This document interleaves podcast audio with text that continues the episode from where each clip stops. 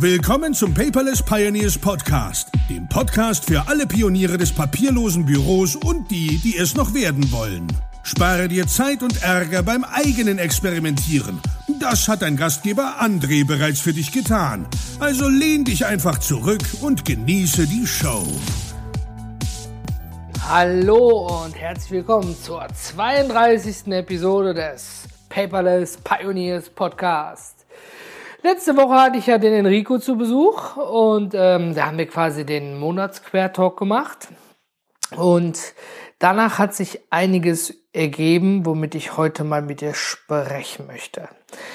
Einmal, ich habe irgendwie verdammt viele E-Mail-Anfragen bekommen bezüglich des Fahrtenbuchs und wie ich es führe mit dem Dienstwagen. Ähm, die passende App dazu, die ich benutze, ist Drivers Log Pro.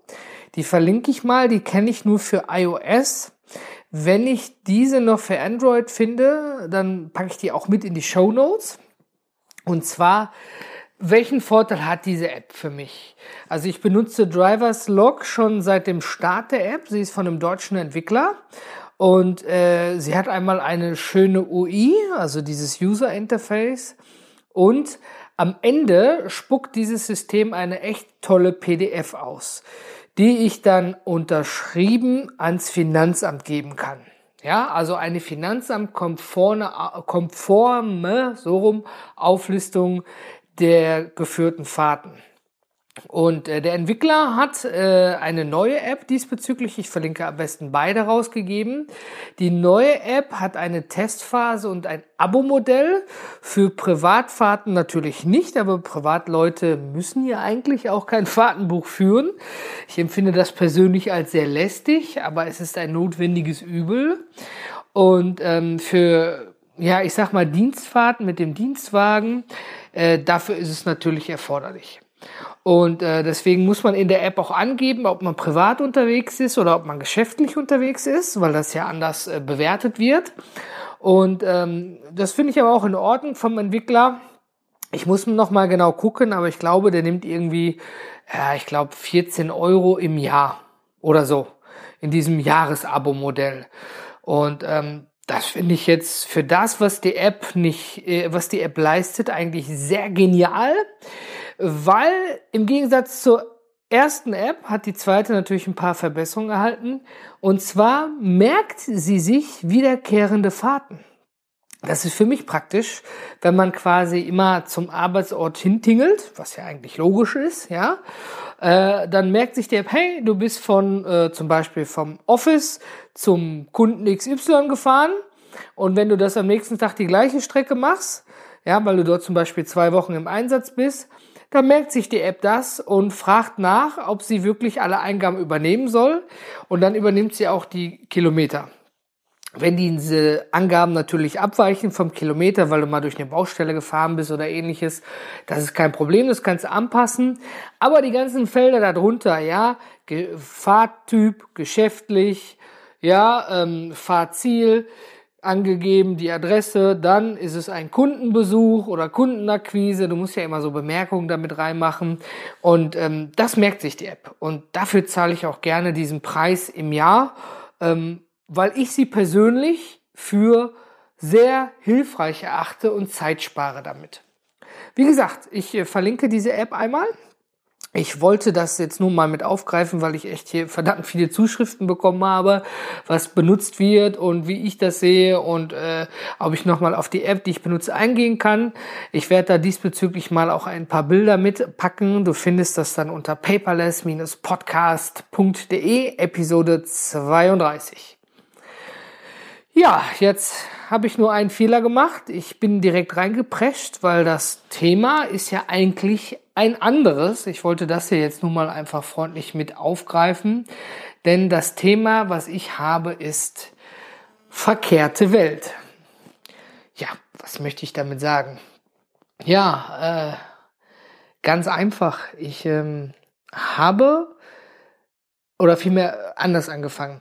Ich habe mit Windows angefangen. ich habe auch noch einen Windows Gaming PC zu Hause. Ja, Gaming PC, da würdest du jetzt wahrscheinlich, wenn du viel, viel nicht nur Zeit zum Zocken hast, sondern auch eine richtig gute Maschine, da würdest du wahrscheinlich lachen. Der Gaming PC ist nämlich schon vier Jahre alt, kann also grafisch nicht mehr wirklich das High-End leisten von heute. GTA 5 wird dann da wahrscheinlich sehr ruckeln. Aber das liegt einfach daran, ich habe zwei Kinder. Ja, und ich sehe dieses Zocken mit Freunden mal in der Freizeit, wenn man mal abends ist und alle sind im Bett, dann mache ich das mal gerne. Ja, das habe ich schon früher gerne gemacht, nur natürlich auch zeitlich anders. Und da war meine Maschine auch up to date. Also daher kenne ich mich gut mit Windows aus. Ich bin dann beruflich schnell in die Mac-Welt reingekommen. Da musste ich mich am Anfang ein bisschen reinfressen. Ja, ist ja doch anders, wenn man von Windows kommt und wenn du Mac-User bist und musst plötzlich Windows benutzen, sagst du, ach du Scheiße, wie sieht das denn hier aus? Ist ja total kompliziert. So ist es zumindest mir ergangen. Und ähm, ich musste dann also auf zwei Systemen arbeiten. Jetzt war es bis vor kurzem so, beruflich habe ich ja den Mac, den ich benutze und privat habe ich den Windows-PC. Da konnte ich dann mal immer ein bisschen was nachgucken. Aber im Moment befinde ich mich in einem Projekt, wo äh, nur Windows benutzt wird. Das führt natürlich zu einem Problem. Und zwar zu dem Problem, dass bei mir am Mac ein Programm einfach etwas anders aussieht und vielleicht der Button ganz woanders ist. Das mag vielleicht nicht so wild klingen, führt aber doch schon in Coachings zu Problemen. Ja, und äh, wenn du jetzt als Beispiel mein Kunde wärst und du bist in der Mac-Welt, kein Thema. Aber wenn du in der Windows-Welt unterwegs bist, was auch kein Thema ist, ja, ähm, und ich komme vorbei und soll deine Mitarbeiter schulen und ich habe plötzlich das, was weiß ich, Evernote für Mac oder OneNote für Mac installiert, funktioniert nicht. Und ähm, ja, was habe ich dann diesbezüglich natürlich gemacht? Ich habe mir einen äh, Windows-Laptop angeschafft. Oh, Entschuldigung, da hat es einmal gepiept. Da habe ich ein Gerät nicht ausgeschaltet. Und ähm, ja, wer gepiept hat, war übrigens der Enrico. Ja, also Enrico, wenn du diese Folge hörst, schreib mir nicht, wenn ich Podcast-Episoden aufnehme. Nein, Quatsch. Mein Fehler, Entschuldigung. Also, ähm, wie gesagt, wir waren bei der Windows-Welt und ähm, ja, was habe ich gemacht? Ich bin dann kurzerhand nach Mediamarkt gefahren, habe mir dort einen einfachen Windows-Laptop gekauft mit Windows Home drauf. Der ist von Lenovo, der hat eine SSD, 8 GB.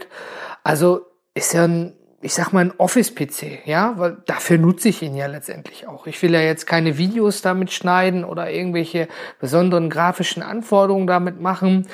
Und ich setze mich auch nicht beim Kunden mit meinem Windows-Laptop hin und fange dann da an, irgendwelche Spiele zu spielen. Also war die Grafikkarte mir auch relativ Wurst, ne? Aber dafür werde ich ja nicht bezahlt. Ja, und dann habe ich Windows quasi, also den Rechner quasi gekauft, ja, damit ich da gut in die Vorbereitung gehen kann. Und äh, da war Windows 10 drauf. Und ähm, ja, Windows 10 und ich waren da nicht so schnell Freunde. Ich habe mich dann da ein bisschen beschäftigt. Mein PC zu Hause, der hat sozusagen noch ähm, Windows 7 drauf und da fahre ich eigentlich mit gut. Man sagt ja so schön, never stop a running system. Ja, und ähm, dann habe ich mir Outlook 2016 installiert. Und dann kam ein Kulturschock für mich. Ich nutze am Mac Airmail, das geht schnell, das geht flüssig, genauso wie bei Apple Mail. Ja, ist einfach zu bedienen, hat schöne Shortcuts, ja, bin ich dran gewöhnt, läuft einfach flüssig. Ich weiß, was ich drücken muss, um eine neue E-Mail zu schreiben. Und dann kam Outlook. Outlook einzurichten ist ja auch nicht die Krux, ne? deine Provider-Daten da irgendwo einzugeben. Kriegst du auch hin. Alles gar kein Thema.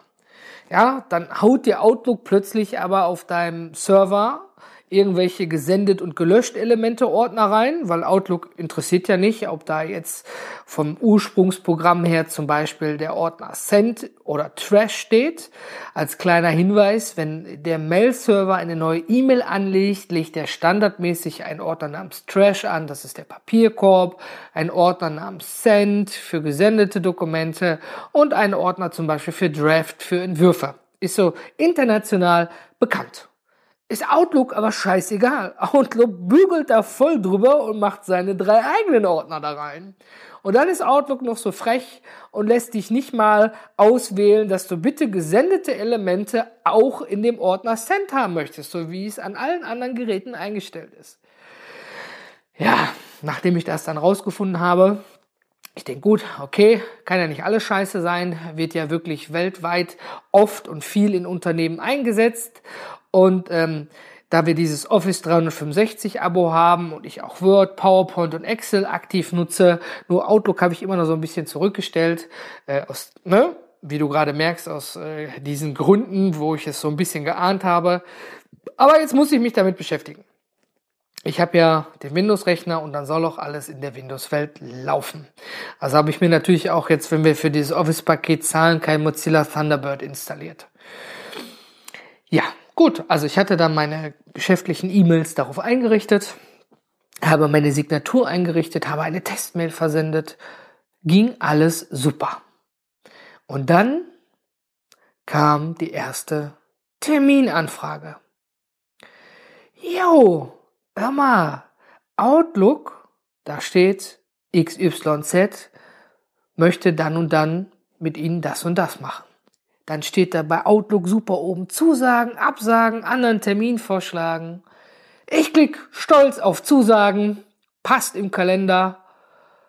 Ja, ich wusste das aus dem Kopf. Ich habe in dem Moment nicht im Kalender geguckt. Ich wusste das, weil ich Stunden vorher dann in meinem iCloud-Kalender nachgeguckt hatte. Und dann trägt er das im Kalender ein. Der andere kriegt eine E-Mail, ne? André hat zugesagt, alles läuft. Und dann habe ich gedacht, super, Jetzt habe ich das ja in diesem Mein Kalender, wo in Klammern steht, nur auf diesem Computer. Das steht ja sogar dahinter. Nur auf diesem Computer. Okay, ich denke, verdammt, das muss ich doch jetzt irgendwie in meinen iCloud-Kalender reinkriegen. Ja, denkst du. Dann habe ich unter Windows 10 dieses iCloud Sync Tool installiert. Ich habe vorher in der Community mal gefragt, hör mal, Leute, was nutzt ihr eigentlich? Erstmal vielen, vielen Dank für die tollen Antworten. Da wurden mir verschiedenste Softwarelösungen angeboten.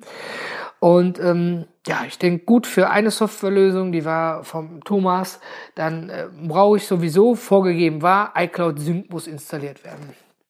Ich schön brav iCloud Sync installiert konnte mich einmal anmelden, dann kann man ja bei diesem iCloud Sync auswählen, ob man da dann auch seine Fotos und den iCloud Drive insta äh, also synchronisieren möchte. Ja, alles klar möchte ich. Und dann klang, klickte man oben an äh, Mail, Kontakte etc. mit Outlook synchronisieren. Ja, das wollte ich haben. Habe ich da drauf geklickt. Er hat kurz gerattert, hat da irgendeine Magie gemacht. Ich habe den Rechner einmal gestartet, ich öffne Outlook und tatsächlich, plötzlich habe ich auch meine at me.com Adresse da drin, was jetzt nicht so schlimm ist, aber die benutze ich nicht. Aber ich hatte alle meine Kalender da drin.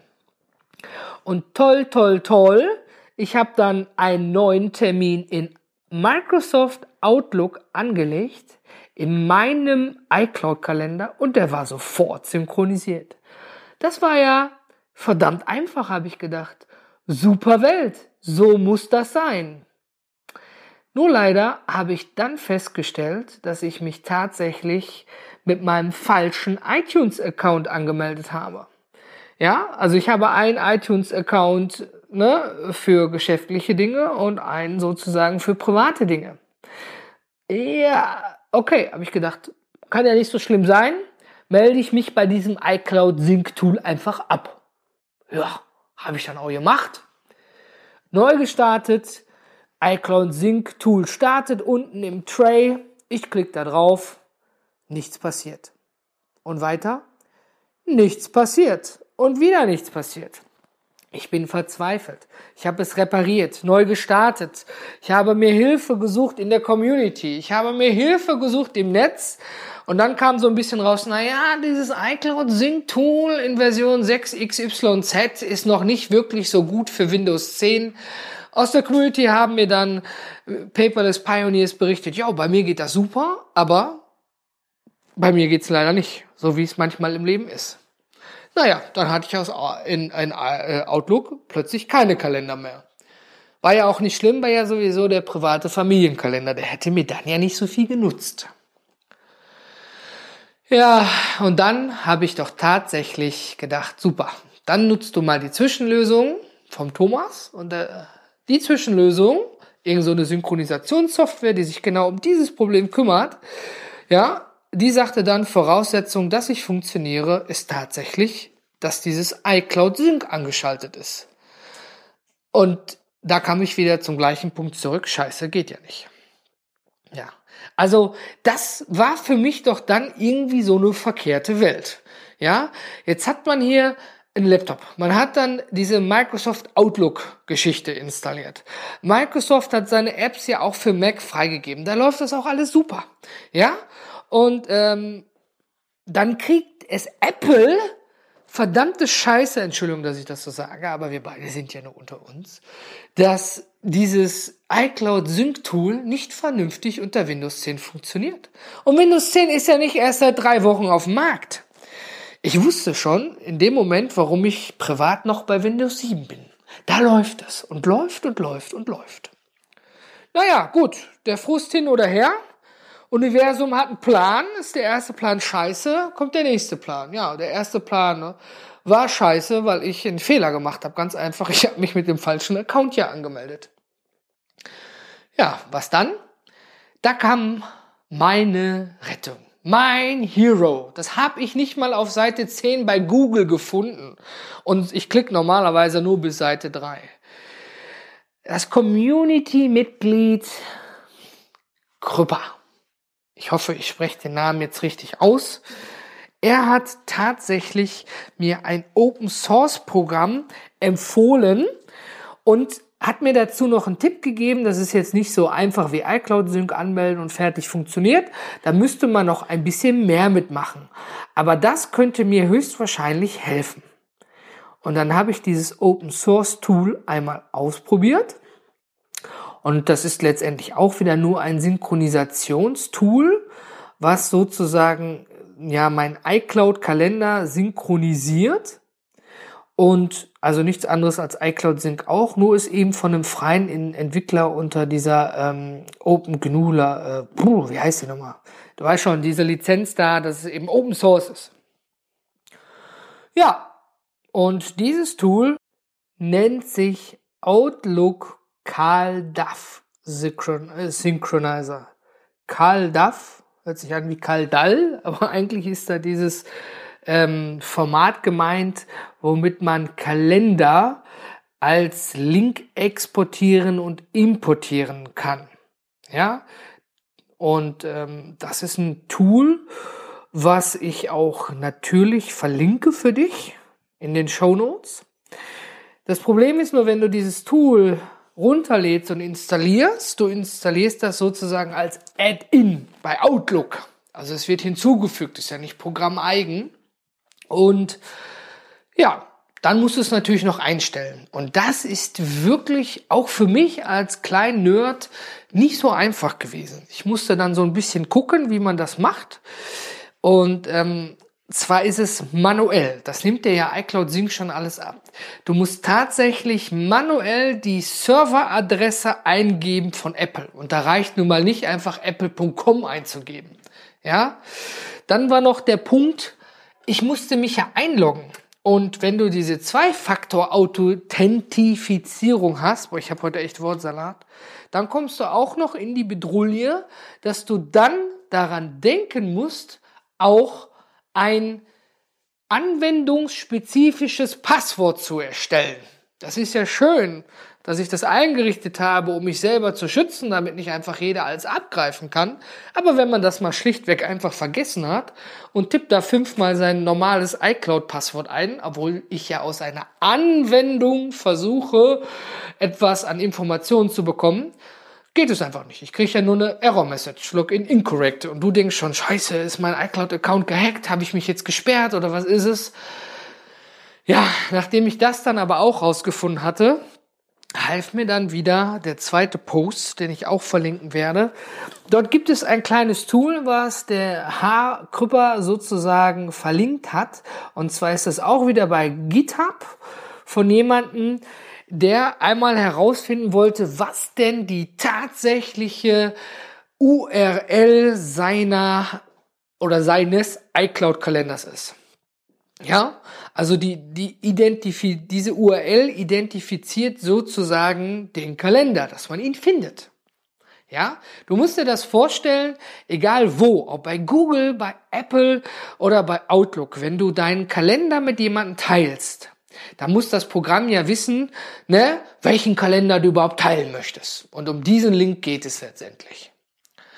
Und äh, das habe ich dann damit auch rausbekommen. Und dann konnte ich mich tatsächlich in diesem Synchronizer anmelden. Ich konnte den jeweiligen Kalender auswählen und hatte dann alle Kalender, die ich geschäftlich benötigt habe, in Outlook drin. Damit das überhaupt geklappt hat, habe ich die Community gebraucht. Ja, vielen, vielen Dank dafür. Ja, und ich habe Nerven gebraucht. Weil dieses Installieren und funktioniert, so wie bei, ich sag mal, 80 Prozent der Produkte, die du am Mac hast, ging einfach nicht. Da muss ich aber auch gut Microsoft zugestehen, ich wollte jetzt ja etwas von einem anderen Dienstleister. es war ja jetzt nicht ein Kalender von Outlook. Und bei Google geht's wahrscheinlich auch noch wieder etwas einfacher. Also die, mit dieser verkehrten Welt, wie du merkst, meine ich, wir haben Microsoft, mit Outlook, wir haben Google mit Gmail, wir haben Apple mit Mail. Ja, da sind so die, die drei Big Player, sag ich mal. Ich rede jetzt hier nicht von Web.de, GMX und Yahoo. Die liefern ja nicht solche Sachen an. Ja, die kannst du natürlich auch benutzen, aber ich meine, wo quasi auch eine dicke, fette Software hintersteckt. Und ähm, dass die alle drei mal sehr einfach miteinander kommunizieren, würde ich mir wünschen. Ich möchte nicht, dass mich Apple zwingt, ein Apple-Gerät zu benutzen, um überhaupt einem Apple-Kalender beizutreten. Das gleiche bei Google oder bei Outlook. Ich möchte einfach sagen, scheißegal, wenn ich mit egal wem arbeite, ob der bei Google, bei Outlook oder auf irgendeinem Exchange-Server einen Kalender hat und er teilte mit mir, dass ich den ohne solche 5000 selbst gebastelten Dinge benutzen kann. Weil darum geht's doch heutzutage. Wir machen einen Termin aus und ich muss in meinem Kalender gucken, wann habe ich da Zeit für. Du musst in deinen Kalender gucken. Ja, du bist vielleicht bei Google und sagst, alles klar, André, ich stelle einen Termin ein, dann kriege ich von Google eine E-Mail, hey, ja, dein lieber Podcast-Zuhörer oder deine liebe Podcast-Zuhörerin möchte sich dann und dann mit dir treffen, ja, und dann kriege ich da einen Link und ich kann ihn nicht mal einfügen. Das geht dann auch nur wieder über Umwege. Meistens sind ja die Geräte oder die Hersteller so schlau und schicken dann schon ganz am Ende, da muss er aber echt bis nach unten scrollen, wenn der Bildschirm nicht groß genug ist, diese Meeting.ics-Datei mit. Das ist ja eine Datei, die egal ob Gmail, Apple, GMX oder Web.de, die kannst du öffnen und darin stehen alle Kalenderinformationen drin dann kannst du das in deinen Kalender sozusagen kopieren. Aber wenn ich dann da auf Annehmen klicke, sieht derjenige bei Gmail nicht, dass ich angenommen habe oder bei Apple. Das ist das Problem. Und das ist wiederum das Schöne an Exchange-Servern bei Microsoft. Wenn ich da in dieser Welt wäre und mir jemand schickt mir was, ich klicke auf Zusagen, wird sein Kalender automatisch aktualisiert und dann ist ein Häkchen hinter anderen im Teil. Ja? Und okay, ich würde mir einfach nur wünschen, dass egal wo ich bin, es einfacher ist, miteinander einen blöden Termin zu machen. Ohne, diese digitalen Helferlein sollen einem ja helfen, ohne dass ich manuell 15 Mal irgendwas einstellen muss und den Termin dann doch händisch eintragen muss, weil wenn ich auf deine E-Mail klicke oder du auf meine, der Termin nicht automatisch bei dir landet. Und wenn das nicht noch alles wäre, habe ich dann natürlich gedacht, klasse. Jetzt möchtest du natürlich nicht jede E-Mail neu eingeben. Jetzt importierst du auch noch die geschäftlichen Kontakte in dein Outlook rein. Das kann ja nicht so schwer sein. Ja, Pustekuchen. Vielen Dank, Apple. Ich gehe natürlich dann nach apple.com, melde mich an in der iCloud, also gehe auf iCloud.com, sehe dort alle Kontakte. Ich weiß, unten links ist das kleine Zahnrad, da kann ich dann eben draufklicken und vorher alle Kontakte markieren. Und dann habe ich mir die exportiert. Und die sind dann auch in einer VCF-Datei, also einer Visitenkartendatei. So werden sie mir auch angezeigt. Super. Ich klicke dann in Outlook nach einer kurzen Recherche und Befragung von Dr. Google, wie ich das denn importiere. Klicke auf Importieren und was macht dieses fucking scheiß Outlook, Entschuldigung, dass ich sage, importiert mir nur den ersten Kontakt. Ja, dann ist man manchmal auch ein bisschen blöd, ne? Dann macht man das so wie mit dem, mit vielen Dingen, ne? Einfach nochmal machen. Ich habe was falsch gemacht. Und beim nochmal machen war aber das Ergebnis dasselbe. Also das nochmal machen hat es nicht geändert. Ja, und dann habe ich gedacht, jetzt werde ich nicht anfangen, mir hier 100 Kontakte händisch da wieder einzutippern, da muss es doch eine Möglichkeit geben. Also wieder Dr. Google befragt und die sagten dann, hey, wenn du bei Gmail deine Kontakte exportierst, Gmail macht eine Outlook-Datei. Eine extra Datei für Outlook. Klappt super. Also, wieder mal, vielen Dank, Apple, ja, dass ich dann wieder einen Umweg gehen muss, um irgendwie meine Kontakte da reinzukriegen. Ja, Jetzt kann ich natürlich nicht einfach so alle Kontakte nach Gmail hochladen, weil wir wissen ja, was Gmail damit macht. Und äh, ich bin ja, wie gesagt, nicht in dieser Welt dort, um dann diese wieder zu exportieren und dann wieder zu importieren. Das ist doch alles scheiße, ganz ehrlich. Ja, du, denke ich mal, und ich, das weiß ich, ich möchte eine Software haben, die ich benutzen kann, die kompatibel ist zu anderen Softwaren. Vor allen Dingen, wenn es eine Kommunikationssoftware ist. Ja? Also wenn es jetzt um eine Fotoanzeige geht, ist scheißegal. Aber wenn ich eine E-Mail-Software habe mit Kalender, ja, da möchte ich von Apple, dass wenn ich dort meine Kontakte exportiere, ich sie ohne Umwege dort importieren kann. Das gleiche würde ich mir wünschen, wenn ich von Outlook nach Apple wechsle oder von Gmail. Du merkst, in der heutigen Folge habe ich ein bisschen viel Input abgegeben. Es liegt aber daran, ich war auch ein bisschen gefrustet, wie du vielleicht gehört hast. Und ich möchte, dass dir nicht das gleiche passiert wie bei mir. Mal so eine Woche Lebenszeit verschwenden im groben. Ja? Du sollst ja von meinen Erfahrungen profitieren. Also wenn du tatsächlich sagst, hey, ich möchte in Outlook auch mein iCloud-Kalender nutzen, dann habe ich dir in den Show Notes dazu mal eine Erklärung reingepackt. Ja? Und du kannst mich natürlich selbstverständlich auch einfach anschreiben, mir einen Kommentar hinterlassen oder dich bei mir in der Community melden. Dann unterstütze ich dich dabei gerne, so wie die Community mich unterstützt hat, dieses Problem zu lösen.